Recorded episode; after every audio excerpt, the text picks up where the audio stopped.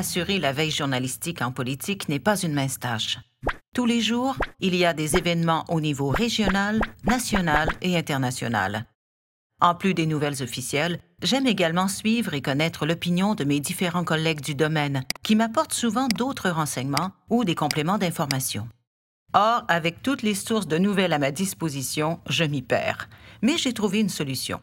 Au lieu de courir dans toutes les directions et de perdre du temps, j'ai décidé de faire venir à moi les informations grâce au fil RSS. Les fils RSS peuvent m'informer automatiquement des nouveautés en ligne sans que j'aie à naviguer directement sur les sites correspondants.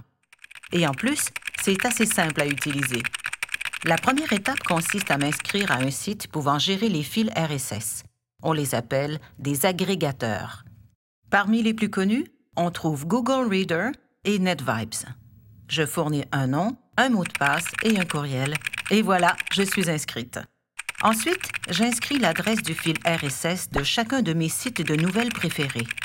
Cela me permet de recevoir l'information de façon instantanée et de façon continue. Toutes les nouvelles sont ensuite conservées dans mon compte et je peux les lire au moment opportun, un peu comme une agence de presse. En bref, je peux recevoir des informations des sites de nouvelles, des blogs et même de certains wikis.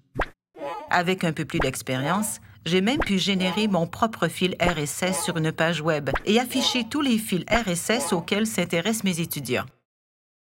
Pour débuter dès maintenant, vous pouvez utiliser Google Reader ou NetVibes, qui sont les deux agrégateurs les plus populaires.